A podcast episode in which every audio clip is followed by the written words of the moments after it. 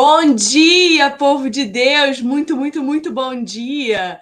Como é que vocês estão? Eu espero que vocês estejam bem. Mais uma terça-feira maravilhosa, que a gente está aqui junto no Cala a Boca Mulher, o seu podcast feito por mulheres para todos vocês. Eu espero que vocês se divirtam um pouco com a gente hoje, que o nosso conteúdo dê a vocês conhecimento de Deus, porque o alvo é esse, é que a gente cresça em conhecimento de Deus, que a gente cresça em santidade, que a gente entenda o nosso papel nesse mundo e aprenda a calar a boca na hora certa e quando falar, falar bem falado para que ninguém possa dizer isso para nós além do Espírito Santo. Hoje a gente está com uma convidada aqui muito especial que eu já quero apresentar para vocês, a Jaqueline Pinheiro. Ela é uma pesquisadora de mulheres da reforma e a gente trouxe ela aqui para poder conversar e nos ensinar qual é a importância das mulheres reformadoras que continuam até hoje reformando, porque eu acho que temos todas um pouquinho de reforma, não é, Jaque? Bom dia. Bom dia, bom dia a todos. Que alegria estar aqui nesse podcast lindo. Cala a boca, mulher! Começando por mim, calando para ouvir o Espírito Santo do Senhor.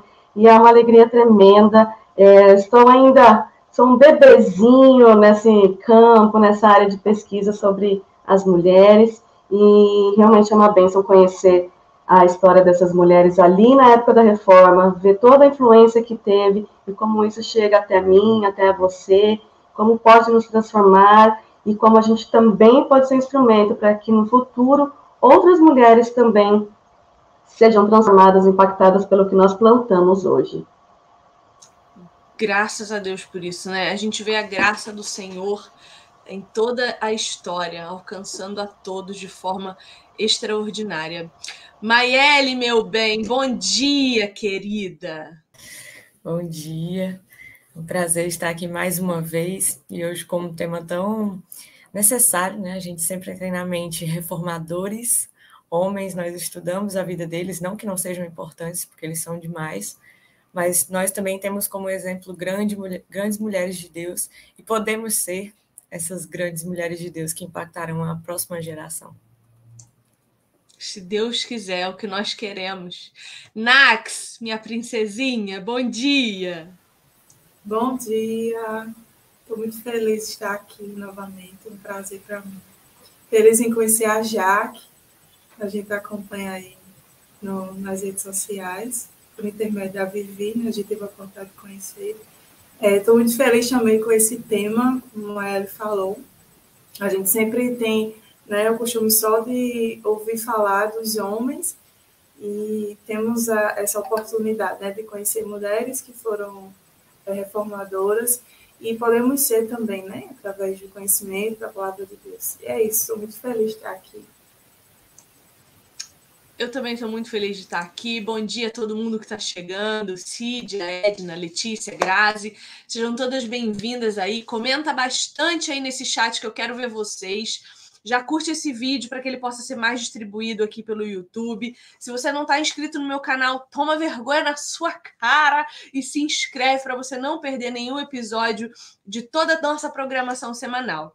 Eu já quero começar lendo o texto principal desse nosso encontro de hoje, que está no livro de Colossenses, capítulo 3, versos 23 e 24, que diz o seguinte: Tudo o que fizerem, façam de todo o coração, como para o Senhor e não para os homens, sabendo que receberão do Senhor a recompensa da herança.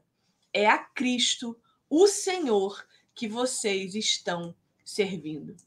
Eu amo esse texto esse texto é base para tudo que eu faço na minha vida. Se não fosse esse texto, talvez eu não conseguiria realizar uh, a reforma do meu casamento, a reforma da minha casa, a reforma do, da minha vida. Por quê? Porque quando a gente quer agradar as pessoas, a gente não agrada a Deus. É impossível agradar a Deus e aos homens. É impossível ser amigo de Deus e do mundo. E aí, Jaque, pensando no teu trabalho de pesquisa dessas mulheres reformadoras, o que eu percebo lendo os livros que falam dessas mulheres, inclusive o Reformadoras, que é um livro que você tem com a mestra Ruth Salviano, é, que inclusive vai estar aqui no mês que vem. Dona Ruth vai estar aqui, amorzinho, querida. Então, aguardem. Então, lendo esses livros, o que eu percebo é o seguinte: se essas mulheres reformadoras não tivessem tido esse texto em primeiro lugar, como ao Senhor em primeiro lugar, elas não tinham conseguido fazer todas as coisas que fizeram. Tô certo ou não? Está certa, porque se fosse pensando nelas mesmas, em suas dificuldades, né, se a gente acha que a gente tem dificuldade hoje, imagina naquela época.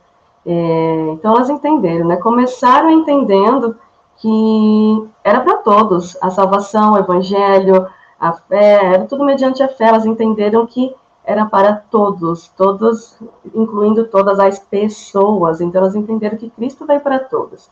E elas, a partir do momento que elas entenderam isso, que a salvação era pela fé, que viver, andar com Cristo é pela fé, elas conseguiram. A gente consegue imaginar isso, entender que seja lá o que fizeram, o que faziam, era como para o Senhor, e foi para o Senhor e para a glória do Senhor. E só assim um verdadeiro cristão, seja lá em 1500, seja hoje, seja no futuro, é só assim que um cristão pode servir a Deus com toda inteireza, se ele lembrar, se ele sempre inculcar, que seja lá o que ele fizer, seja lá o que ele falar, seja lá onde ele estiver, que tudo é para o Senhor. E é essa, um, essa lembrança na nossa mente que nos traz a inspiração de fazermos as coisas mesmo, mesmo nos momentos difíceis, mesmo quando tudo se opõe a gente. E foi isso que essas mulheres entenderam. Elas entenderam o cristianismo, elas entenderam quem Deus era na vida delas e elas queriam compartilhar, cada uma com o seu dom, cada uma com o propósito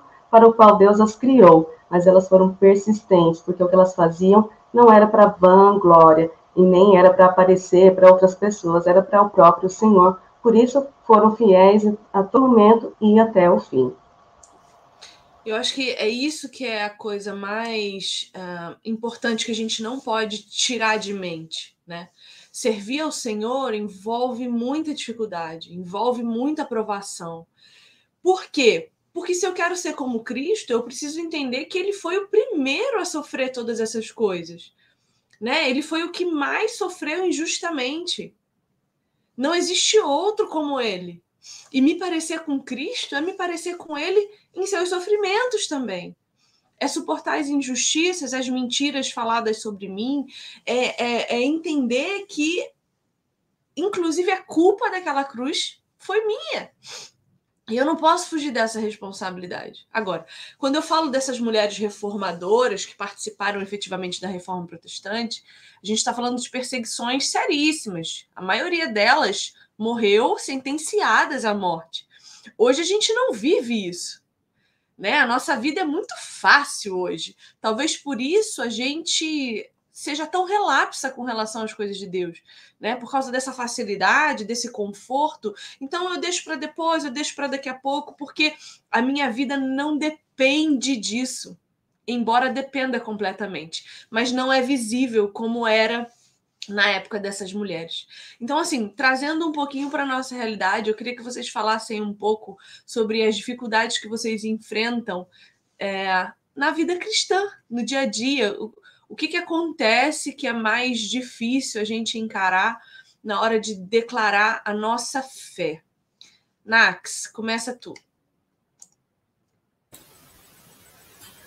É, trazendo para a minha realidade, né, o que é mais difícil que a gente tem que enfrentar, que eu enfrento todos os dias, a minha realidade é porque é, as pessoas não conseguem entender o meu, principalmente as mulheres, porque é, as mulheres hoje não conseguem entender quando a gente vai falar sobre é, a mulher forte, a, o papel da mulher que não é cristã na sociedade. Elas têm como mulher forte uma mulher que é independente, uma mulher que deixa filhos, é, esposo em casa, que o principal de tudo da vida delas é, em primeiro lugar, o emprego. E o meu pensamento sobre isso é totalmente diferente. Elas não conseguem entender. Eu enfrento isso é, no meu ambiente de trabalho, em qualquer lugar que eu esteja, porque eu sou uma mulher de 32 anos, solteira, que sei o que é o significado do casamento, que é, tenho em mente que, para mim, o mais importante é o meu relacionamento com Deus e que, independente do tempo que for de esperar, é, o mais importante é fazer a escolha direcionada por Deus. E as mulheres que não conhecem a Cristo, elas tendem a, a menosprezar isso. E se você não tiver com o seu foco em Deus, em fazer a vontade de Deus e ser obediente à vontade de Deus, você se perde, você acaba se iludindo com esse pensamento né, do mundo. Então, assim, para mim, não é, não posso dizer que não seja, não é, não é fácil, mas também por eu ter tanta certeza de quem o Deus que eu sirvo, de quem é o Deus que eu sirvo, de quem, para onde eu vou, para quem eu fui chamada, é, a gente precisa ter isso em mente, né? A quem a gente serve e não se importar. Então, assim, todos os dias, diariamente, eu enfrento essa dificuldade. Pela minha idade, por ser uma pessoa que ainda espero em Deus, as mulheres do mundo têm o, o pensamento de que quanto mais homens tiverem, mais isso, né, para elas é maravilhoso. E é essa dificuldade que eu enfrento quase todos os dias, ambiente trabalho, enfim. Isso é muito ruim, né? Triste porque a gente quer esperar em santidade. Eu fui essa mulher do mundo que acha que quanto mais homens, mais poder, né? Quanto mais sangue aos meus pés, mais poderosa, né? Eu sou. E é, é mas isso vem de uma ideia mitológica da mulher poderosa, né? Das religiões pagãs, em que a mulher, em sua sexualidade, é que ela desenvolve o domínio de todas as coisas. Isso é mitológico, isso é pagão e não é de hoje não, faz muito tempo. As religiões da antiguidade, elas tinham a mulher como sacerdotisa, porque a sexualidade da mulher era adorada por causa da sua fertilidade. E esses filhos eram entregues a, a o deus, o deus da, da Moloque, né? Então, a, esses filhos, a fertilidade era celebrada e os filhos gerados dessa fertilidade eram ofertados ao deus Moloque. E, e não é diferente hoje. A gente continua celebrando a fertilidade da mulher e ofertando os filhos a deuses falsos, matando esses filhos e cada dia mais cedo, porque agora a gente mata esses filhos ainda no nosso ventre. A gente nem espera mais nascer. E a gente está se degradando tanto com isso, porque quando a gente esquece quem nos criou e de onde a gente veio e para onde a gente está indo, a gente perde completamente a noção de realidade. A gente perde completamente a noção de senso de autorresponsabilidade, de responsabilidade pelo outro, e o caos é absoluto. Porque no momento em que eu não sou responsável por mais nada, que eu sou livre para viver o que eu quiser, eu acabei, porque eu não tenho mais uh, ideia de quem eu sou, eu não sei mais quais são as minhas preferências, eu não sei mais nada, porque eu aceito tudo. E lidar com essas mulheres que não entendem a santidade de Deus é muito difícil. Porque a verdade delas, para elas, é absoluta. Só que, por que, que a gente está fazendo esse podcast? Porque eu quero ajudar essas mulheres que estão do lado de cá do cristianismo, né? Que estão em Cristo, vivendo para o Senhor, a se posicionar diante dessas mulheres. A ideia aqui é exatamente essa. Saber a hora de calar e a hora de falar. E quando falar, argumentar de tal maneira que as mentiras do mundo diante da verdade se calem. E para isso eu não preciso de arrogância, para isso eu não preciso de grosseria. Pelo contrário, eu posso falar tudo isso em amor como ao Senhor. Essa é a ideia principal, né? Maiele, você, me conta.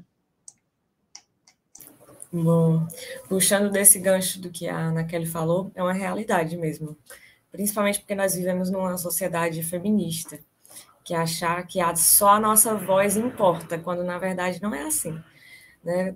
Todas as vozes importam. Nós precisamos é, nos colocar numa posição em que sejamos ouvidas não porque somos mulheres, mas pelas nossas ideias, pelos nossos pensamentos e principalmente nós como cristãs pela palavra. Temos que ser ouvidas pela palavra, independente se somos, se é homem, se é mulher, temos que ser ouvidos pelo que a palavra diz, que é a verdade. E a gente enfrenta muito essa realidade de, ah, você serve o Senhor, você só faz isso, então, é, essa questão de que se você não dedica só ao trabalho, você é tido como uma estranha. E eu estava lendo esses dias sobre a, a esposa de Lutero, bem rapidamente, e ela servia ao Senhor como? Cuidando da casa, cuidando dos filhos, dos, dos vários filhos, dos sobrinhos, é, de toda a casa, e quando ele ficava doente, ainda cuidava dele, de tudo. Então, assim, olha como ela servia ao Senhor com amor, amor ao próximo, e ela se dedicava ao, aos outros, não só aos seus filhos, mas a todos ao redor. E eu também estava lendo sobre uma, uma mártire, que agora eu esqueci o nome dela, mas ela enfrentou várias dores, é, perseguições, torturas, e ainda assim encontrava tempo de encorajar os outros. Então, eu creio que nós mulheres temos essa força, assim, de demonstrar amor uns aos outros, porque o homem e a mulher têm papéis diferentes. Nós somos, sim, mais emocionais, mais sentimentais, e isso é uma dádiva. É uma dádiva porque enquanto o homem exerce lá a sua força, nós vamos lá com chegando para acalmar as coisas, né? Chegando para colocar uma ordem, é, colocar as coisas no lugar. E eu vejo que, que hoje é uma dificuldade de entender. Nós queremos ser a força, nós queremos tomar a força do homem, ser autoritárias como os homens, né? E isso acaba tirando aquilo que Deus nos deu como um presente, de sabermos a hora certa de agir, de vir com amor, de vir com aquilo que só nós temos. E lembrar que nós fazemos isso para servir ao Senhor, é o que o versículo está falando, né? Então, qual é a intenção do nosso coração? Nós nos posicionamos para ser autoritários ou nos posicionamos porque queremos servir ao Senhor? Onde está a motivação do nosso coração quando falamos, né? A motivação do nosso coração tem que ser sempre voltada para servir ao Senhor. E eu demorei muito para entender isso, mas hoje eu agradeço a Deus por me colocar numa posição onde as pessoas me ouvem pela palavra, né? Não por quem eu sou. Isso é extraordinário. Isso é extraordinário quando a gente entende o que a gente está fazendo. Você falou um negócio, Maeli, que eu estava pensando agora de manhã. Agora cedo eu estava pensando nisso. Uh, eu vivo para estudar a Bíblia. Né? Hoje a minha rotina é inteira essa eu não trabalho fora para poder ficar em casa me dedicando ao trabalho para o reino. Então, o meu esposo se dedica a trabalhar e eu estudo. E muitas vezes, não poucas, e, e volta e meia eu me pego sentindo a mesma coisa. As pessoas me perguntam assim: o que, que você faz? Você trabalha com o quê? Ah, eu sou professora. Às vezes eu respondo: eu sou professora. É, de que, que você dá aula? Aí eu fico, como é que eu vou dizer que eu dou aula de teologia para essa pessoa? Ela vai olhar para mim, ela vai pensar que eu sou o quê? Uma crente maluca, uma fanática. E aí eu respondo teóloga com vergonha. Olha, olha que loucura. Você dá aula de quê? Teologia. A gente responde assim, porque por quê? Porque eu já sei que o olhar dessa pessoa para mim vai ser tipo: Como assim, teologia? Você vive disso? Mas você faz mais o quê? Porque quando a gente se dedica exclusivamente à obra de Deus, a gente é tida como fanática. Os homens são pastores, homens de Deus, dedicados ao cuidado das pessoas as mulheres são fanáticas malucas. Então, eu, eu me percebo me sentindo oprimida quando me perguntam o que, que eu faço. E às vezes piora, porque às vezes eu respondo, eu sou estudante. Aí as pessoas, mas você estuda? Ai, que legal, você faz o quê? Eu faço mestrado, eu estudo a Bíblia. Putz, a Bíblia? Como é isso? Mas você, você vai fazer o que com isso depois? É a pergunta que me vem. Você vai fazer o que com isso depois? E olha como é. No começo, quando eu disse ao meu marido que eu queria ser professora de teologia, ele falou assim: Mas como é que você vai monetizar isso? Como você vai conseguir ganhar dinheiro com isso? E não foi maldade do meu marido, não era preconceito, porque eu já tinha parado de trabalhar para estudar, ele já estava sustentando as coisas. Já havia um organismo funcionando nessa casa em que eu era a teóloga e ele o profissional. olha que loucura, olha como a gente enxerga essas coisas. E ele ainda assim me perguntou: mas você vai monetizar isso como? Primeiro, porque é notório que não existem mulheres nas cadeiras das, das faculdades de teologia. Olhe as fotos dos professores dessas universidades, os cartazes com as fotos dos professores, os cartazes com os convites para virem estudar. São sempre homens. Quando existe uma mulher dando aula num seminário, eu já sei que não tem nada a ver com teologia. Provavelmente ela é professora de português. Provavelmente ela vai dar aula de metodologia de pesquisa.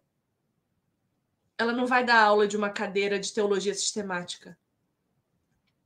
Então eu sei o que eu estou enfrentando quando eu decido ocupar esse lugar. E não é um lugar fácil. Porque tem homens na internet que só me procuram para me criticar.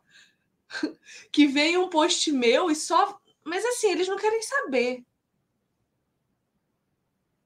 Então, essa é a dificuldade que a gente enfrenta. Porque quando a gente. Se eu tivesse me dedicando assim à minha profissão anterior, eu, eu venho da, das ciências contábeis. Se eu tivesse me dedicando 14 horas por dia à contabilidade, largando a minha casa, abandonando o meu marido para enriquecer o meu patrão, eu era a profissional do ano não tinha para ninguém. Agora, como eu faço isso para o Senhor, eu sou tida como uma mequetrefezinha, coitada. Coitada. Você quer fazer doutorado em teologia? Mas aonde, minha filha? Você tá maluca? Você vai fazer o que com isso depois? Vai virar pastora? Sabe? Essa é sempre a questão que me vem. Jaque, fala um pouco da tua experiência. É muito bom ouvir cada uma falando o seu ponto, a dificuldade que já passou. E parece até que eu tenho já muita idade, mas eu já passei por todas essas fases, todos esses processos. E hoje eu vivo num momento onde eu uh, me aquietei muito mais, onde eu acredito que eu consegui, estou caminhando e aprendendo, tenho muito a aprender com o Senhor e preciso mas eu já aprendi a não me, me importar mais. Já passei pela fase de ser solteira e ter que esperar no Senhor, de ser difícil. Já passei pela fase de, ah, mas o que, que você faz da vida? Você ganha dinheiro, não ganha dinheiro? Ah, mas o que, que é esse negócio de, de estudar mais sobre a Bíblia? O que, que são essas coisas? Já passei e passo, né, de, sempre aqui e ali por essas coisas mas nos últimos meses, talvez até devido às coisas, algumas coisas que foram acontecendo uh, na minha vida pessoal, eu aprendi a descansar muito mais no Senhor e já aprendi a não me importar mais com, essas, com esses comentários, com essas coisas, porque pela misericórdia de Deus, cada dia mais eu consigo entender quem eu sou nele. Eu consigo entender que tudo é dele, tudo é para ele, por ele, e tudo que sou e faço é para o Senhor. Então, é, falando do profissional, eu sou professora de inglês, dou aula particular. Lá atrás, quando eu comecei a dar aula quase oito anos, eu ficava, ah, meu Deus, mas é porque eu era mais idealista, né? Quando você é jovem, você é mais idealista, então eu tinha aquele sonho de fazer algo notável para o Senhor, genuíno, não era nunca com a intenção de me aparecer, era genuíno mesmo, mas eu queria fazer algo grande, eu precisava. Aí eu comecei a dar aula, falei assim, ah, mas como que eu vou ser útil sendo professora de inglês? Eu sei que é onde, de onde vem o meu sustento, mas aos poucos eu fui aquietando e fui entendendo que eu estava onde o Senhor queria que eu estivesse. E através da profissão que o Senhor me deu naquele momento, que eu poderia ser bênção na vida de outras pessoas. E no decorrer dos anos eu fui vendo isso. Alunos, hoje eu dou aula só de forma online, mas por sete anos eh, eu dei aula presencial também.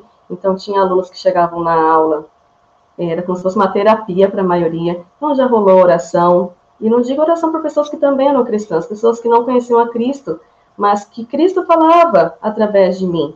Então eu não ficava falando, eu sou crente, eu sou isso, aquilo, mas o testemunho, a forma de conduzir, a forma de falar, impactou, glórias a Deus, muitos estudantes. Então, já orei por aluno em sala de aula, já tive a chance de perguntar para uma pessoa se ela queria, na época, fazer parte de uma igreja que oferecia estudos na casa de pessoas que não eram cristãs, e eu fui uma das poucas pessoas que consegui angariar alguém. Então, foi uma aluna que o Espírito Santo falou: pergunta para ela se ela não quer. Então, seriam sete encontros na casa da família dela e ela aceitou. E a gente sabe que isso foi impactante. Eles foram na igreja depois. Agora, o que aconteceu depois é com o Espírito Santo. Eu fiz a minha parte ali naquele momento.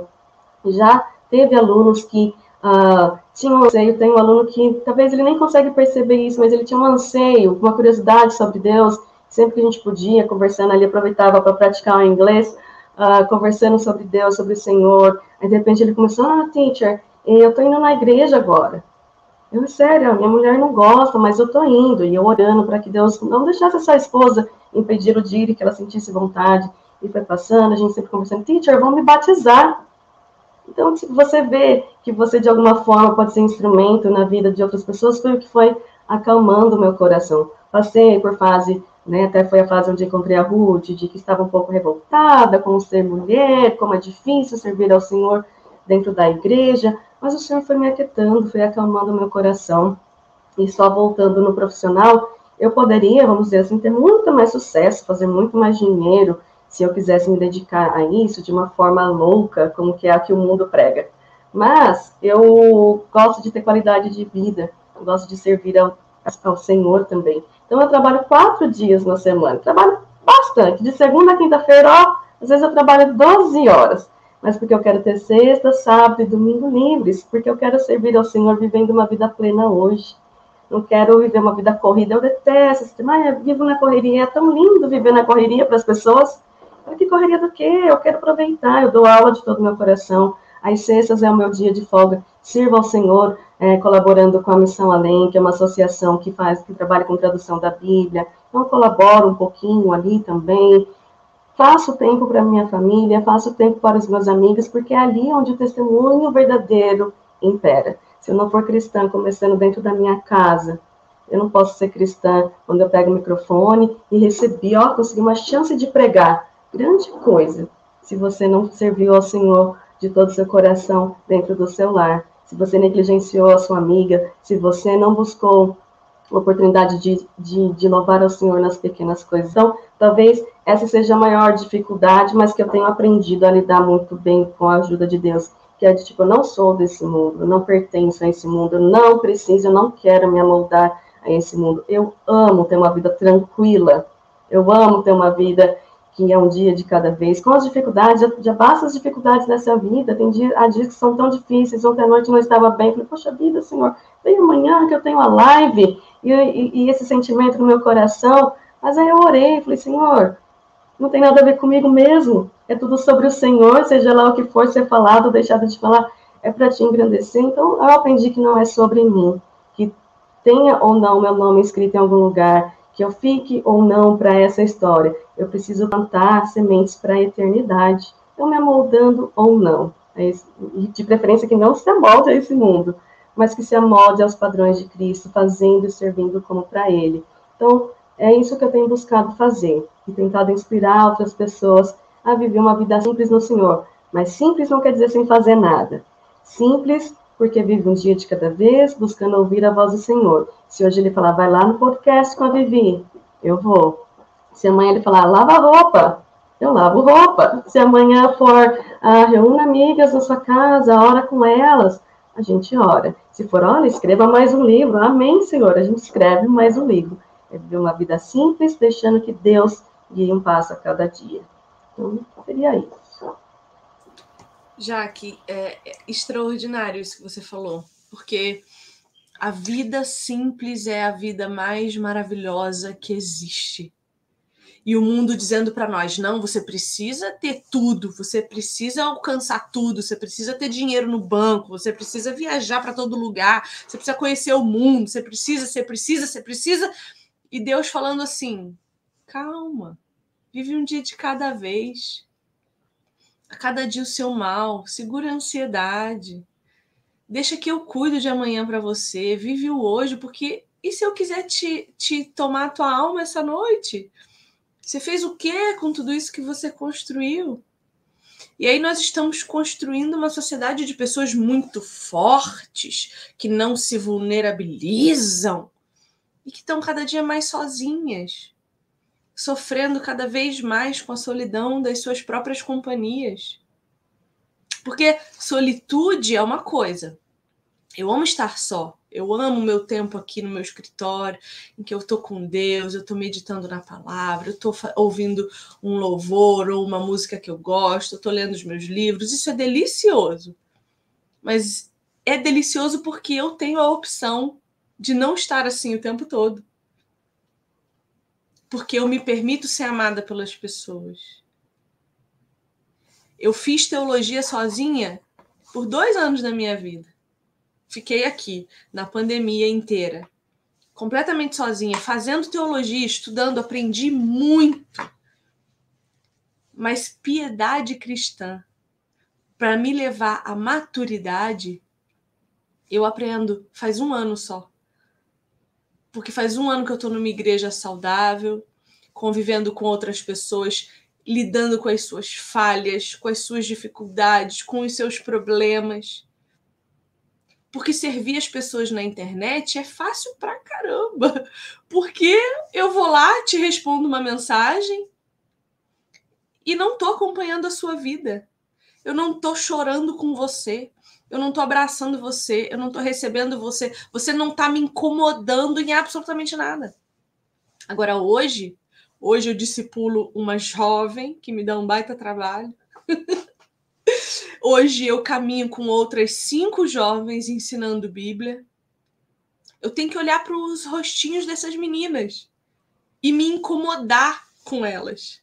Eu preciso lidar com as falhas delas, descobrir as mentiras, as fofocas da minha igreja, porque tem, é gente, é normal. A, a igreja é uma pequena é uma pequena porção da sociedade tem joio lá também. Eu preciso aprender a lidar com o joio para quando eu sair para o mundo, saber lidar com o mundo. Senão eu viro uma infantil que acha que ser crente é viver dentro de uma bolha isolado. Eu, é eu e Deus. Não, não, Deus não te criou para viver com ele aqui. Viver com ele você vai viver lá. Ele te criou para viver com outras pessoas. Como ao Senhor você vai tratar essas pessoas? Mas não é se afastar delas, se isolar delas. Ai, porque o fulano da religião tal é idólatra, então eu não me misturo. Calma lá, quem vai falar de Jesus para ele? Quem que vai falar da verdade que salva, pregar a palavra que redime? E aí eu vou pegar esse gancho para a gente entrar no nosso segundo texto bíblico de hoje, que está lá no livro de Esther, no capítulo 4, verso 14 em que o tio de Esther está dando uma sova nela, porque ela resolveu se isolar no seu castelinho. E Mardoqueu fala para ela o seguinte: se você ficar calada nessa hora, socorro e livramento surgirão de outra parte para os judeus, mas você e a família do seu pai morrerão. Quem sabe se não foi para um momento como esse que você chegou à posição de rainha? O que, que Mardoqueu está dizendo para Esther? Minha filha, deixa eu te falar, Deus não precisa de você, não, querida. Deus não precisa de você para nada. Se você não fizer, outro vai fazer. Porque o povo de Deus é protegido por ele. Só que se você não fizer, você e a família do seu pai perecerão. Porque talvez você só foi criada para esse momento em que você evangeliza o idólatra, porque você também foi, ou ainda é, porque às vezes geralmente, né? Eu diria, geralmente, nós temos os nossos ídolos pessoais. E a gente precisa clamar ao Senhor para que ele nos mostre quais são. Porque é muito fácil apontar o dedo para o outro quando a gente esquece que tem três apontando de volta para nós. Então, pensando nesse texto, quem sabe não foi para esse momento que você foi chamado. Eu quero saber o que, que vocês sentem e entendem quando esse texto vem e dá um murro na nossa fuça e diz: toma vergonha na sua cara. Porque era para você estar tá aprendendo de mim para ensinar os que não sabem. E você tá aí gastando seu tempo fazendo coisa inútil. na Kelly.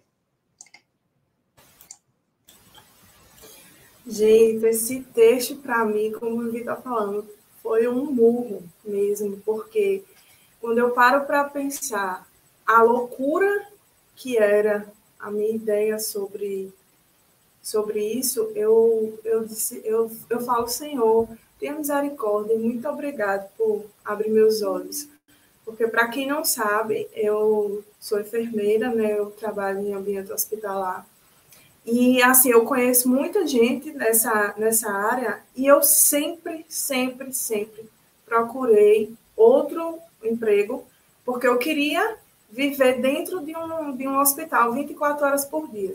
E eu não parava para estudar a Bíblia, porque olha a loucura do meu pensamento. Eu não parava para estudar a Bíblia porque eu sei que quanto mais a gente estuda, mais a gente aprende, mais o Espírito Santo de Deus trabalha em nossas vidas. E não tem como a gente é, aprender do Evangelho e não querer passar para as pessoas, não querer propagar o Evangelho. Então, eu não queria parar para ler, porque eu sabia que eu ia aprender e, e no meu pensamento era, eu vou deixar o meu emprego para viver, porque para isso, para mim, não era. O mais importante era o meu emprego. E quando eu paro para pensar, e, e todo esse tempo, Deus nunca abriu outra porta para mim. Ele sempre me deixou um período em casa.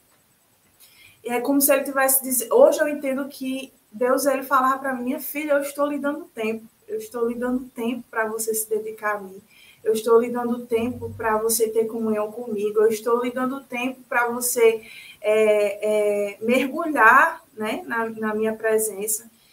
E, e, eu sofria, né? Eu sofria com isso. Então hoje eu consigo é, entender e, e, deixar né, é, que Deus trabalhe na minha vida e me dedicar a conhecer mais de Deus. E se chegar um momento de a minha profissão não ser o que ele quer para mim, amém. Se chegar o um momento que for para estar caminhando com mulheres, é, ensinando estudando a palavra de Deus, amém também. É, eu a loucura do meu pensamento era como se eu fosse, como se a minha atitude fosse controlar ou impedir do que Deus tivesse para mim.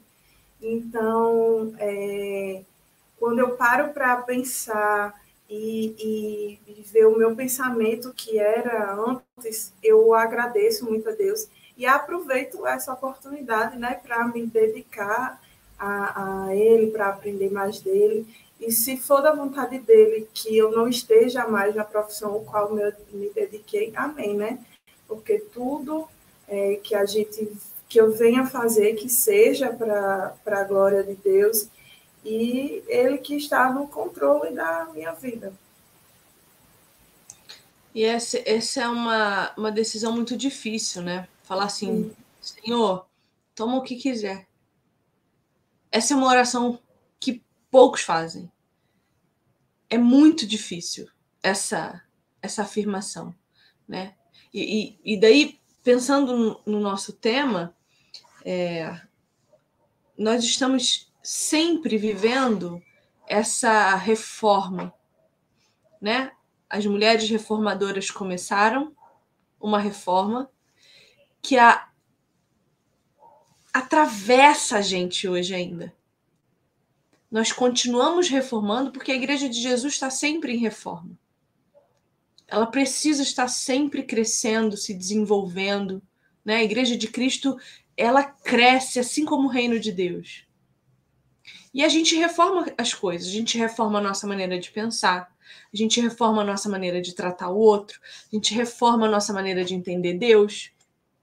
A forma como eu entendia Deus seis meses atrás provavelmente não é a mesma que eu entendo hoje, porque eu já ouvi outras coisas, li outros livros, cresci em conhecimento em algumas áreas, mudei a minha opinião em outras, vi que eu estava errada em algumas coisas. Então a gente está sempre se reformando.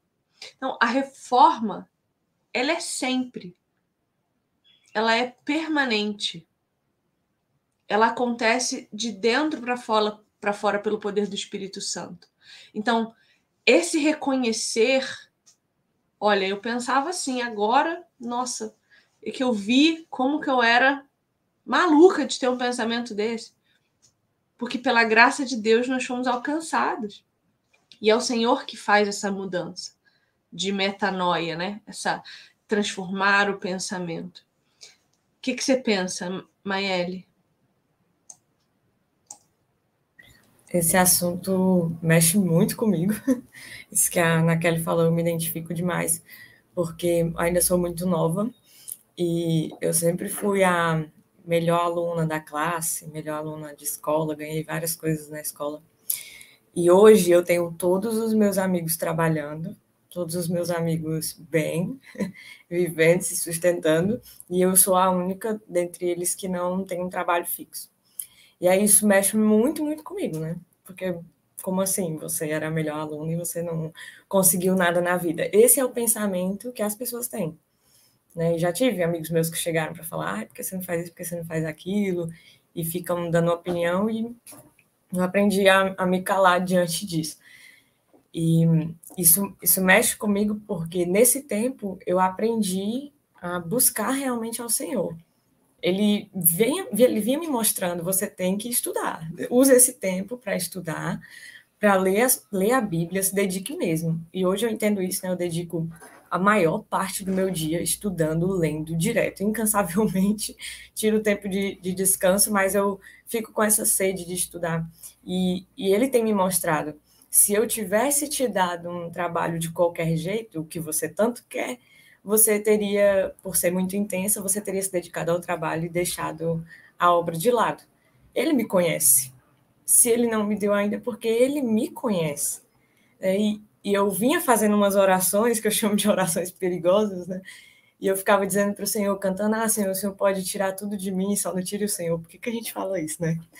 Depois a gente não aguenta as consequências.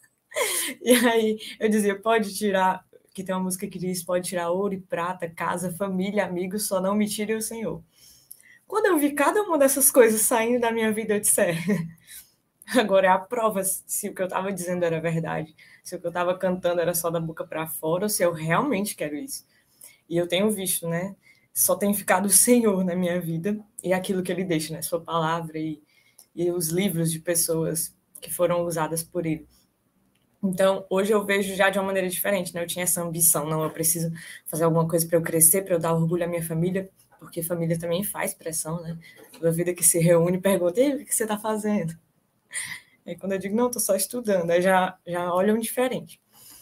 Então, eu creio que é um processo, creio que, que sim, o Senhor vai, vai fazer o que tiver que ser feito, e hoje eu descanso mais nisso, entendendo que foi muito melhor passar esse tempo todo buscando, porque eu cresci muito mais do que em toda a minha vida. Eu nasci em berço evangélico, mas se eu for comparar, eu só realmente cresci na fé agora com os meus 20 anos, dos 20 anos para cá, agora com 22, né? Então, eu, esses processos são necessários. E se a gente entendesse que servir ao Senhor é para Ele, e, e Ele usaria outra pessoa, Ele não precisa de nós, né? Mas Ele vai nos cobrar, ali como cobrou Esther. Ela tinha uma posição, ela tinha como fazer, Deus deu os meios e ela estava recuando. Então, eu não quero ser essa pessoa que recua. Se for para ficar aqui sentada estudando, eu quero fazer o que tiver que ser feito. É, eu fico pensando muito nisso, assim. Nós tivemos muitas marcas na história. Né? As mulheres reformadoras foram marcadas na história, agora resgatadas aí pela Jaque, pela Ruth, né? Estão é, sendo trazidas à tona na história da igreja agora, de uns, de uns tempos para cá, porque realmente não se pensava em mulheres que, que, que participaram da reforma. Uh, sempre, sempre ocupamos esse papel um pouco secundário, e não estou fazendo aí um julgamento de valor, se isso é bom, se isso é ruim. Eu acho que existem implicações boas e implicações ruins nisso. Mas, enfim, é o resgate da história da nossa igreja e a gente precisa é, pensar a respeito disso. Agora, o que me preocupa, e aí eu queria que Jaque, com sua sabedoria, comentasse conosco isso, é que, assim, uh, nós tivemos Esther marcando um tempo, Ruth marcando um tempo, um, ah, as reformadoras todas marcando um tempo. E eu posso estar sendo injusta, mas eu não tenho visto no nosso tempo mulheres marcando o tempo. Um, não consigo hoje, no cenário em que estamos, pensar em 10 mulheres marcando esse tempo. A gente encontra uma ou outra. Mas tendo em vista o tamanho de Deus e de, né, de, de tudo que Deus faz e da quantidade de pessoas que ele move, não consigo contar muitas mulheres marcando o nosso tempo. Estou sendo injusta, Jaqueline? Está, está sim. um pouco, mas eu entendo o que você quer dizer. Olha, eu consigo enxergar assim. Quando a gente está vivendo o tempo que a gente está vivendo, a gente está ali, a gente não consegue ter uma panorâmica, a gente não consegue entender. Entendo que são tempos onde nós temos todas as facilidades que já foram comentadas anteriormente, onde temos ah, até mesmo internet, que é um bom instrumento, onde conhecimento está ali no clicar dos seus dedos, livros estão a toda parte, a gente paga 100 reais uma pizza, mas não quer pagar 40 no livro aqui, Reformadoras, por favor, meninas, adquiram. Mas a gente, mas ainda tem, porque em todo tempo, meninas, em todo tempo, Deus vai deixar os seus remanescentes. A questão é que talvez hoje esse mundo está engolindo muito a gente.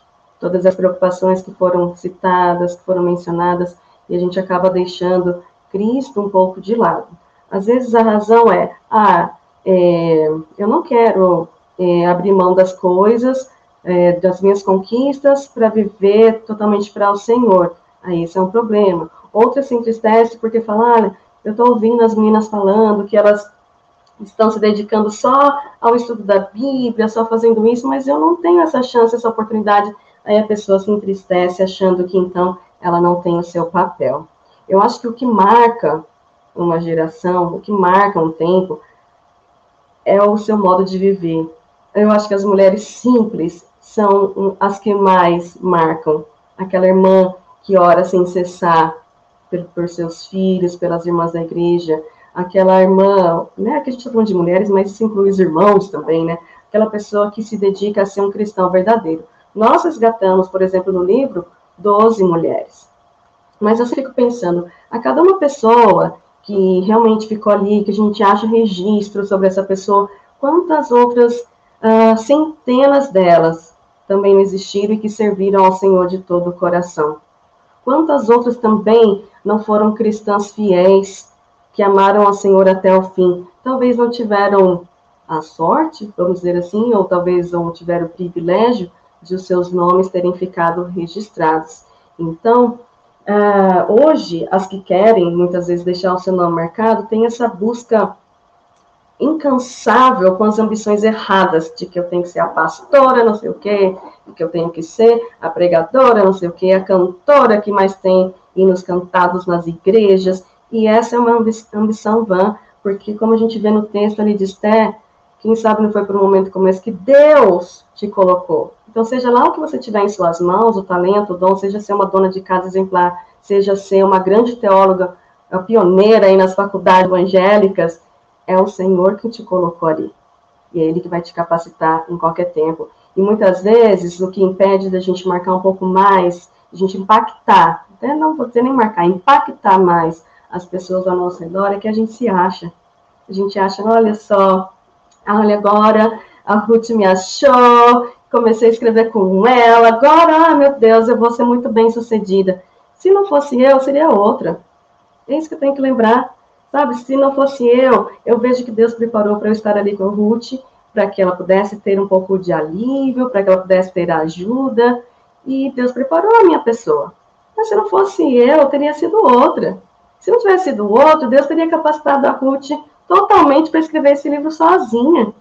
Então a gente precisa parar de se achar. E quando Deus deixa a gente fazer alguma coisa, é porque Ele quer deixar. Eu estava pensando nisso ontem à noite, imaginei assim: é, todo mundo já teve alguma criança na sua vida, um sobrinho, filho, amigo, filho da amiga. Você já viu aquela situação assim, onde você vai pôr a mesa, aí você fala, ah, Clarinha, vem aqui, ajuda a tia, leva aqui os pratos e põe lá na mesa. Ó, pega o pãozinho e põe lá. E você fala, muito bem, você colocou muito bem colocado, que bonitinho, ajudou a titia. A criança fica como? Se achando ali, tipo, ah, eu coloquei os pratos na mesa. Olha, minha tia deixou eu carregar o pão. Mas você, como adulto, grande, capaz, você precisava que aquela criança fizesse, fizesse aquela mesa posta para você? Você deu a ela o privilégio de ser útil. Você deu a ela um, um incentivo de, de desenvolver habilidades ali numa tarefa muito simples. Mas você não precisava dela, você podia, em dois minutos, fazer o que ela levou dez minutos para fazer.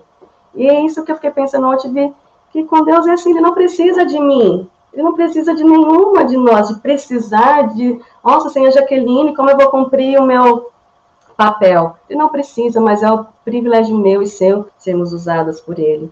E a alegria dele usar os seus filhos e conceder, conceder dons aos seus filhos. Então a gente precisa entender, seja lá o que eu sou, é para o Senhor e que eu posso marcar a minha geração seja porque Deus me deu um papel de destaque, tá tudo bem ter um papel de destaque se foi o Senhor quem te deu esse papel de destaque, mas eu também posso marcar sendo uma mãe que cria filhos um, ali no anonimato. E aqui nesse livro tem essas histórias, tem lá as apologetas que foram lá, colocaram o dedo na cara de pessoas importantes e poderosas, escreveram tratados, foram teólogas, mas há também a Tinda Idelete, que quase não se sabe sobre ela de tão modesta que ela era, mas serviu com hospitalidade, com refúgio ali para as pessoas que precisavam de cuidado, foi uma boa mãe, foi uma boa esposa, tão boa esposa que Calvino, que era o esposo dela, foi viúvo jovem, com 40 anos, nunca mais quis se casar, porque talvez ele falou, não vou achar uma mulher como essa. Então, não importa onde a gente está, Procure servir ao Senhor com todo o seu coração e pense, não é para um momento como esse que Deus me colocou em casa, sem um serviço? Não é no momento como esse que Deus me colocou nessa multinacional como diretora, que eu, como posso ser útil aqui, Senhor? Porque às vezes Deus vai te colocar em lugares onde eu não vou chegar. E Deus quer cristãos em todas as esferas. Se Deus te colocou lá na multinacional, faça o seu melhor para o Senhor, trabalhe o que você foi contratado para fazer, mas busque todas as oportunidades de honrá-lo. Ah, sou professora em escola pública. Difícil, imagino, deve ser bem difícil nesses dias ser professora em escola pública. Mas dê o seu melhor, seja exemplo, brilhe, deixe sua luz brilhar. Sou enfermeira, ore ali com seus pacientes, apresente Jesus no momento oportuno para eles. Seja luz, deixa Cristo brilhar. Porque quem sabe não foi para um momento como esse que cada coisa aconteceu na nossa vida. Então, aí sim, quando a gente entender isso, a gente vai marcar e transformar uma geração inteira com o nosso nome registrado ou não, mas como eu falei anteriormente, com os frutos da eternidade sendo lançados e os frutos colhidos quando estivermos aos, ali ao lado de Cristo. É, é belíssimo pensar sobre isso, porque geralmente o que a gente busca são mártires. Ah, então, veja, quando eu digo que não consigo contar em duas mãos mulheres marcando sua geração, estou falando de referências. Porque quando eu li o livro, o, o, livro seu e de Ruth, o Reformadoras, me, me gerou um impacto, uma violência de querer mais, eu quero mais, eu quero ser como elas, eu quero experimentar como elas, eu quero viver como elas, eu quero enlouquecer como elas. Gera um impacto quando você tem uma referência, alguém que você olha e fala: Meu, essa mulher, cara, eu posso também. Se ela chegou, eu vou também. Se, se Deus capacitou ela para chegar lá, eu tô indo atrás, eu não quero saber, ninguém vai me parar. Então, é claro que nós podemos ser referência onde estamos. O que eu sinto falta é dessas referências de impulsionamento. Que você olha e você fala: Uau! Billy Graham, uau! John Wesley, uau! Onde estão as mulheres? E aí é para a gente pensar: por que não estão? Eu quero que a gente pense. Por que não estão? Por que não existem mulheres gritando arrependam-se? Porque vocês estão indo para o inferno e marcando referencialmente a nossa geração. O que, que tem feito com que a gente se calasse como Esther se calou? Esther foi omissa. A gente gosta de romantizar Esther. Eu não faço isso, porque Esther estava dentro do, do, do castelo do rei e não fazia ideia do que estava acontecendo com o povo dela lá fora, sendo ameaçado de morte, de extermínio. E Esther lá, bonitona, comendo, bebendo, vivendo bem, à custa de um sexo de vez em quando. Então, por que nós estamos nos prostituindo também? O que está acontecendo que a gente não tem mulheres que a gente olha e fale, putz, eu, eu quero também. Senhor, me dá o que o Senhor deu para ela. Me dá o que o Senhor deu para ela. Porque é o mesmo Deus, é o mesmo Espírito, é a mesma fé, é a mesma graça, é a mesma salvação. Agora, quando a gente olha para a gente, e esse é o ponto, o que, que nós estamos fazendo para ser referência onde nós estamos? É o texto de Esther, que é o que Jaque maravilhosamente falou eu não quero meu nome registrado na história, na história da humanidade. Eu quero meu nome registrado na história da Jaque, na história da Ana Kelly, na, na história da Maiele. Eu quero que, quando eu morrer, na minha lápide esteja, esteja escrito assim: marcou a minha história. Essa mulher marcou a minha história pessoal, íntima. Porque um dia ela falou alguma coisa que me apresentou o Senhor. Eu quero ser lembrada como aquela que ganhou almas e não troféus.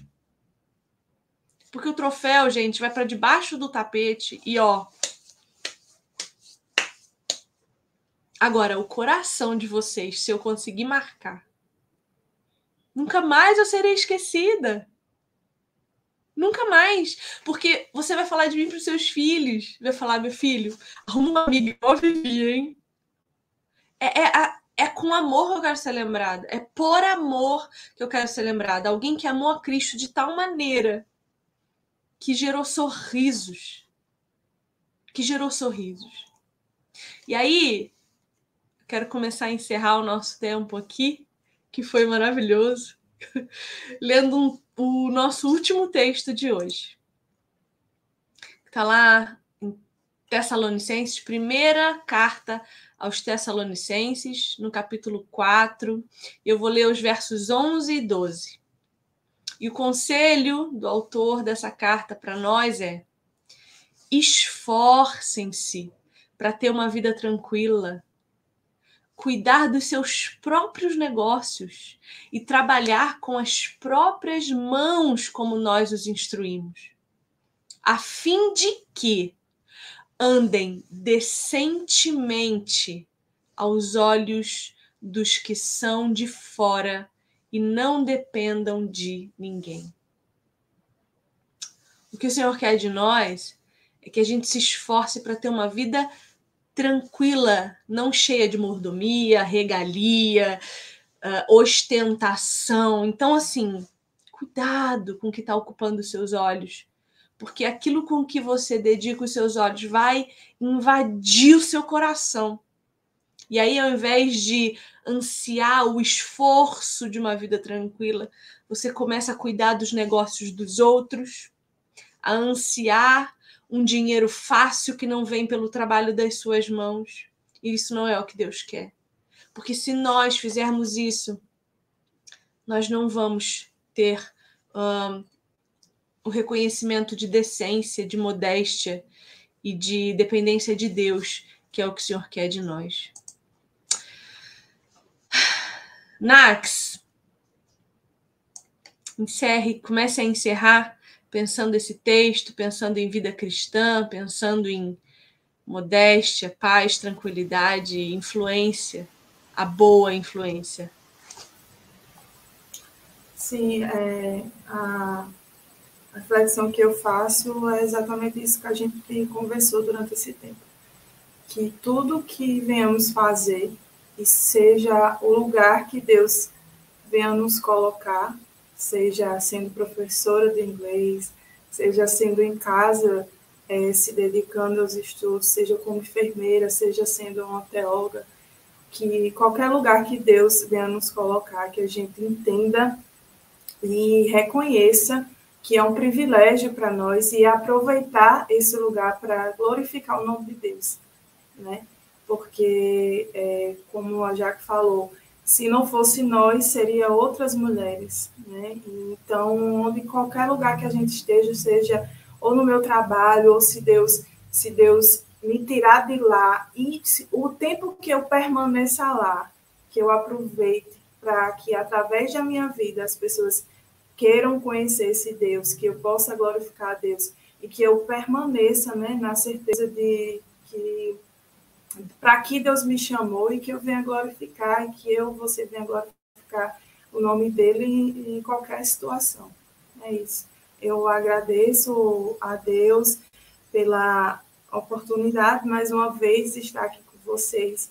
Ainda sou, entendo que preciso aprender, né? A gente vive sempre em constante evolução e, e aprendizado é um privilégio para mim estar aqui. Eu tenho um, eu digo que eu nasci praticamente no Evangelho, mas eu nasci de novo há um ano, um ano e quase dois anos, que é o tempo que eu conheci a Vivi. E com certeza, é, como ela falou, com certeza eu serei uma pessoa é, que irei passar para os meus filhos, para o meu futuro marido, para as minhas amigas, é, é, o aprendizado né, que eu tenho. É, eu, eu penso muito isso e eu falo até com Vivi, né, às vezes, o quanto. É, porque, assim, é muito mundo e as pessoas, a gente, a gente às vezes tem uma, um pensamento, uma noção de pensar nas pessoas que a gente só acompanha, só que a gente vê. É, e eu digo, Vivi, você, para mim, é uma, uma, pessoa, às vezes, ela, às vezes ela até não entende, né? Você é uma pessoa que a gente tem como referência. Da mesma forma que eu, Maiele e as meninas que a acompanham têm ela como referência, outras mulheres em várias igrejas, em vários, vários estados, em vários lugares têm como referência. Então, a sua vida, né? Tenho certeza que impacta, tem impactado a minha e de tantas outras mulheres. E você produz em nós esse desejo de querer impactar outras mulheres, de querer ser referência nessa nossa geração. Então, para mim é um privilégio estar com vocês, aprendendo mais do Senhor, amadurecendo, e eu sou muito grata a Deus por estar aqui. Que bom que eu sou lembrada como exemplo de trabalho. Vai trabalhar, entendeu? Aproveita que não está fazendo nada, cala a boquinha e vai produzir alguma coisa útil nesse mundo, meu Deus. e que o Senhor tenha misericórdia de mim, porque é uma responsabilidade. E vocês estão aqui hoje fazendo a mesma coisa, influenciando, impactando.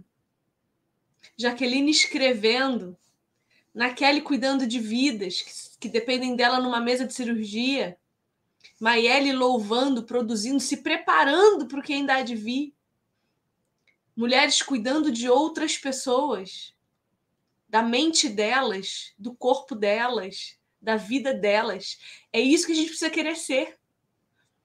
Não precisa ser um impacto de bomba atômica, mas um impacto de um soquinho no peito para dar um Sabe um sustinho assim, ó. Você assusta, você fala, meu Deus, estou viva, estou viva, estou viva. É isso. É isso que eu quero de nós, sabe? Essa alegria de saber que o Senhor nos salvou. Isso é maravilhoso. Nessa vida simples. Porque, gente, a minha vida é muito simples. essa estante é a coisa mais cara da minha casa. Fora isso, a única coisa de valor que eu tenho é meu marido. E eu posso perder todas elas. Se o Senhor preservar o meu marido comigo, eu agradeço. Se tirar também, Senhor, por favor, não faça, né? Mas tô pedindo. Mas entende, é, é simples. É simples. Uma Bíblia e um celular com internet. É isso que eu faço só. É isso que nós estamos fazendo aqui juntas. Né, Maiele? Com certeza. Nisso a gente vê que o, o comum com Deus é extraordinário, né? Até porque se a gente pular para o reconhecimento sem preparo, isso vai nos destruir. Deus não, não deixa a gente se.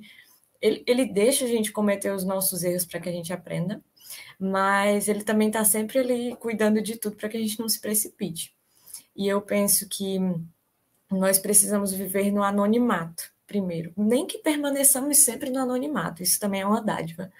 Mas até que nós comecemos a produzir frutos no anonimato, aí sim talvez estejamos preparados para ter algum reconhecimento.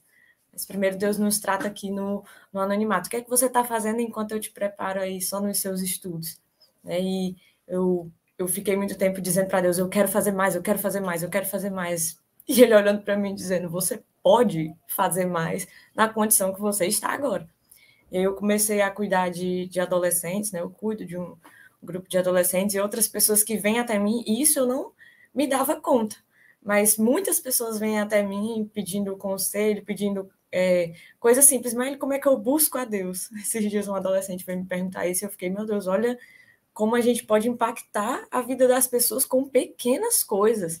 Ela ficou para mim, como você faz para agradar a Deus? Eu não consigo entender. E isso, isso me deixou maravilhada. Eu disse, olha como eu posso impactar a vida de alguém, simplesmente com o básico, né? com, com o simples. E isso tem me feito aprender muito. Eu quero servir a Deus no anonimato, até estar preparada para o que Ele quer fazer, se fosse reconhecido ou não. Eu quero produzir frutos onde Ele me colocar. Acho que a gente tem que ter essa visão. E eu vi uma pessoa falando nos comentários sobre não ser ouvida na igreja, porque mulheres têm esse problema, como a pessoa estava dizendo aqui, esqueci o nome dela, não estou vendo agora o comentário, mas que é difícil ser ouvida na igreja. E às vezes a gente tem que ver a intenção do nosso coração, como eu tinha falado. Por que nós queremos ser ouvidas na igreja, né? Como nós estamos nos posicionando para ser ouvidas? É um pensamento feminista? Eu tenho que ir lá, eu tenho que subir no púlpito para falar? Não é bem assim. A gente pode ir com as pequenas coisas, cuidando de um grupo aqui, cuidando de uma pessoa, discipulando alguém.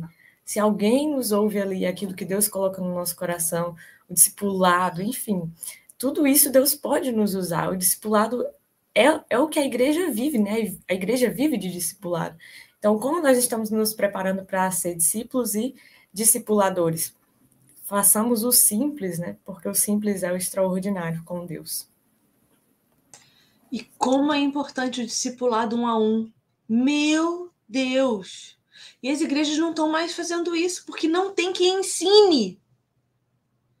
E assim, ó, discipulado não é uma relação de alguém que sabe muito mais, vai professor do outro. Não, é alguém que já caminhou um pouquinho mais com o Senhor, já tem um pouquinho mais de experiência com Deus e pode ajudar o outro a a chegar lá, para ajudar o próximo a chegar lá, e a igreja crescendo junta, e desenvolvendo conhecimento junto, e frutificando junta. Discipulado é a coisa mais importante da vida na igreja, é o ar que a igreja respira, é, é Cristo sendo apresentado num discipulado um a um. E não existe desenvolvimento maior de maturidade de vida cristã sem é, que não seja nesse discipulado é muito importante. É muito importante. Então, talvez essa seja a oração que a gente precisa fazer hoje.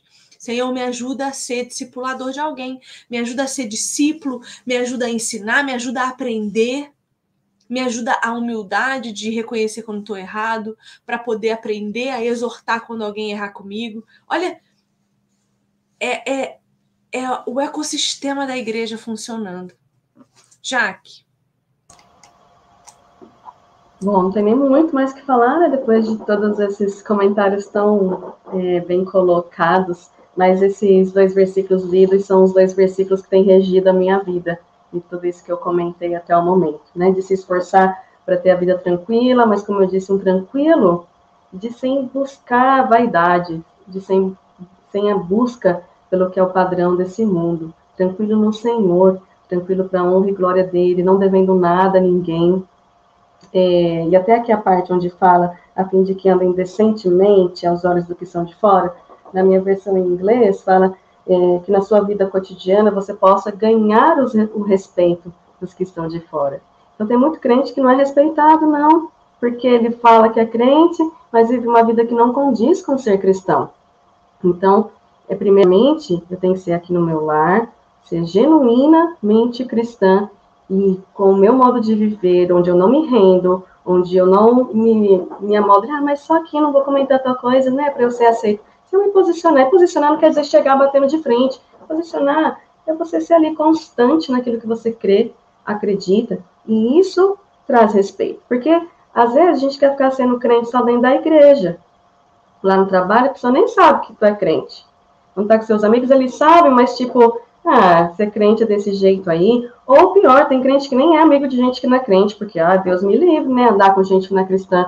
E foi como Vivi disse, como brilharei nas trevas se eu não estiver no meio delas, sem me amoldar. Então, viva a sua vida, deixe, inclua pessoas, seja edificadora dos seus irmãos na fé, das suas irmãs na fé, tenha um coração ensinável, tenha alguém para te ensinar, seja alguém que ensine, procure inspirar, procure ajudar, procure estender a mão, sem mostrar superioridade, mostre que você também é errante, que você também peca, que você passa ou já passou por aquela dificuldade também, e que às vezes você nem sabe como ajudar, mas só vamos orar, minha irmã, vamos orar junto, orar eu posso, eu consigo contigo, então seja isso dentro do nosso ambiente cristão, mas seja agradável com os de fora. Eu, eu e meu esposo, nós temos um grupo de amigos onde a maioria deles não são cristãos, mas eles amam estar com a gente. Nós somos normais, a gente brinca, a gente ri, a gente fala as bobagens, mas eles sabem que podem contar com a gente. Então, eu, eu amo cuidar das minhas plantinhas e vejo o Senhor nela. Eu ando de bicicleta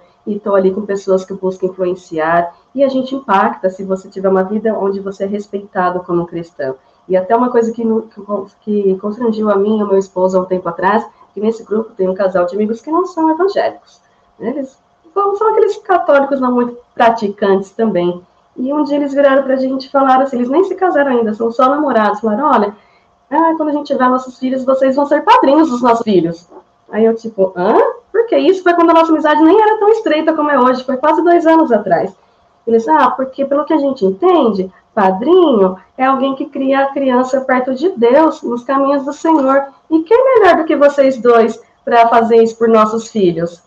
Gente, aquilo naquele dia foi algo assim, né, por mais que talvez no, na, nos evangélicos não tenha essa prática do batismo e tal, mas essa colocação me impactou. Porque eu não fico toda hora falando, ai, porque Deus, e Deus isso, e Deus aquilo, mas eu pude ver Deus falando assim, tá vendo? É viver uma vida que me mostre é viver uma vida onde a, onde a pessoa me reconheça em você com suas falhas, e talvez são as nossas falhas que inspirem as outras pessoas a chegar a Cristo.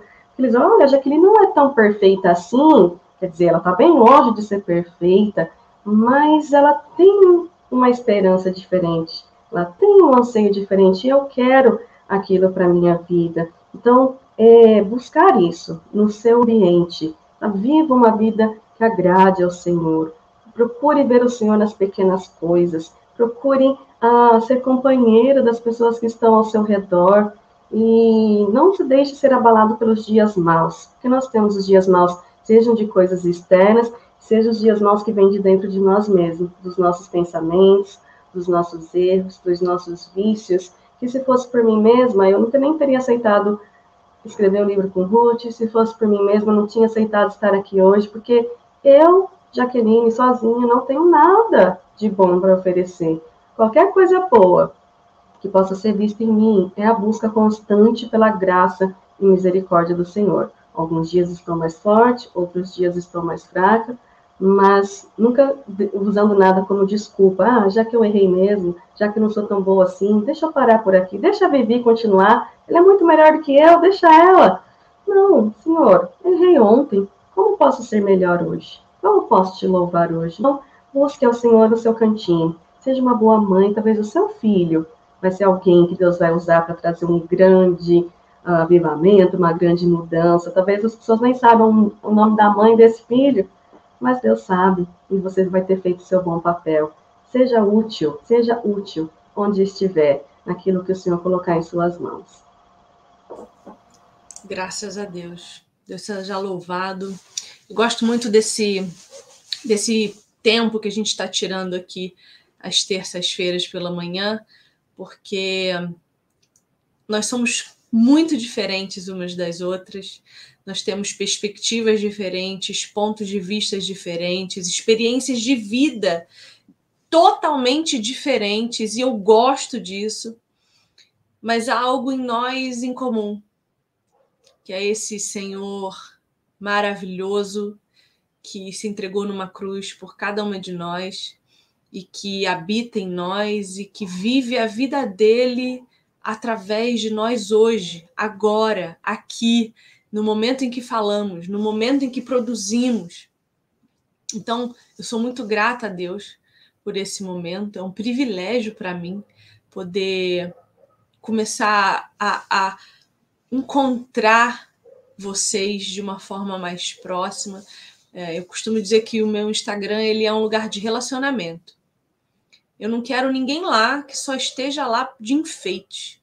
Eu quero relações, eu quero pessoas, eu quero mulheres que me ajudem a, a quebrar mesmo as minhas barreiras, os meus limites, as minhas limitações, mulheres que me ajudem a enxergar para além do que os meus olhos são capazes de ver, mulheres que me ajudem a conhecer o meu Senhor pela prática do dia a dia. Isso me ajuda, isso me faz crescer, isso me ensina muito. E ter vocês, vocês três que estão aqui comigo agora e vocês que estão assistindo a gente aí pelo YouTube, é um privilégio poder falar e, e ser ouvida por vocês, e mas muito mais do que isso, saber que vocês são ouvidas por mim e, e se sentem amadas por mim. É isso que eu quero. Eu quero poder amar vocês, porque é assim que eu consigo exercer a vida de Cristo. Não tem outro jeito se eu não puder amar pessoas, não, não vale nada. A minha vida não vale nada. Busque todos os dons, mas o maior deles é o amor. Então, se eu não tenho a quem amar, para que Cristo na minha vida se não for para amar? Então, quero agradecer vocês, Jaque, Maiele, Naquele, todo mundo que está aí assistindo a gente. Obrigada por esse tempo. Vocês querem falar mais alguma coisa?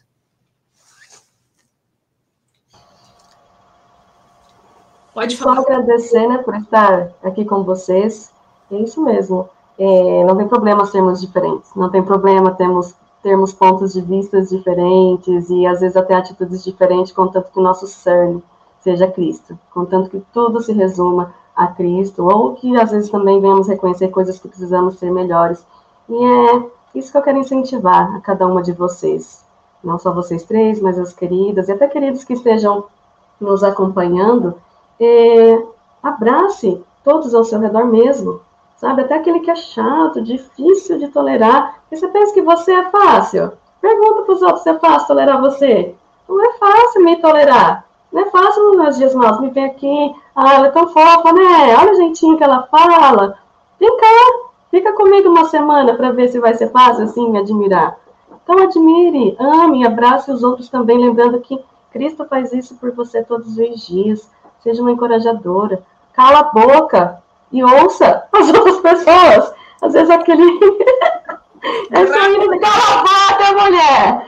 E ouça, primeiramente, o Espírito Santo. E depois quem está ao seu redor. Às vezes aquela reclamação, chatice que a sua amiga está chegando em você, não é nada mais que um pedido de socorro. Aí você vai falar, ah, vou evitar, Viviane, porque toda vez que ela chega perto de mim para reclamar, ai meu Deus do céu, então falar, ah, é assim mesmo, é, é, é. Não, estejam prontos para todas as oportunidades. Talvez aquilo seja um pedido de socorro e foi para um momento como este que Deus te colocou na vida daquela pessoa. Seja luz, seja bênção. O problema hoje é que a gente é que dá trabalho amar e cuidar das pessoas, mas faça isso que é a pessoa que importa. sabe? É, é, é, o outro que importa. Ame como Cristo te ama. Quando você estiver desanimado, pense: Jesus desanimou de mim? Não. Todos os dias as misericórdias se renovam. Renove suas forças nele também. Vá, sirva e seja uma mulher que marca a vida, nem que seja de uma pessoa. Mas se você conseguir isso, sucesso. E se for misericordioso, ele vai te entregar ainda outras pessoas para você amar. Então ame, ame como Cristo amou a sua igreja, ame de todo seu coração e se doe pela causa do Senhor. E esquece esse mundo. Não se doe tanto para esse mundo. Viva, viva os seus dias tranquilamente, como para o Senhor. Vamos misturando os versículos tudo aí para poder dar sentido. Graças a Deus. Que o nosso Senhor seja o centro da nossa vida. Bom, o senso de utilidade é algo inerente a nós. A gente precisa se sentir útil. Mas para Deus, utilidade é trabalhar em nós, por Ele, para Ele e através dele. A gente precisa entender que servir foi o que Cristo veio fazer nos servir de propiciação, de sacrifício substitutivo e representativo. Ele veio não para sentar no trono dos reis desse mundo, mas para pegar uma toalha, colocar na cintura, se ajoelhar e lavar os nossos pés. Não cabe a nós querer ocupar um lugar que Cristo não ocupou, porque ele não tinha nem travesseiro para deitar a sua cabeça que a gente possa entender que foi para esse momento, agora, já, que o Senhor nos chamou. Não é para amanhã, quem sabe um dia, ou se Deus fizer. Não, é agora. Ele já está fazendo.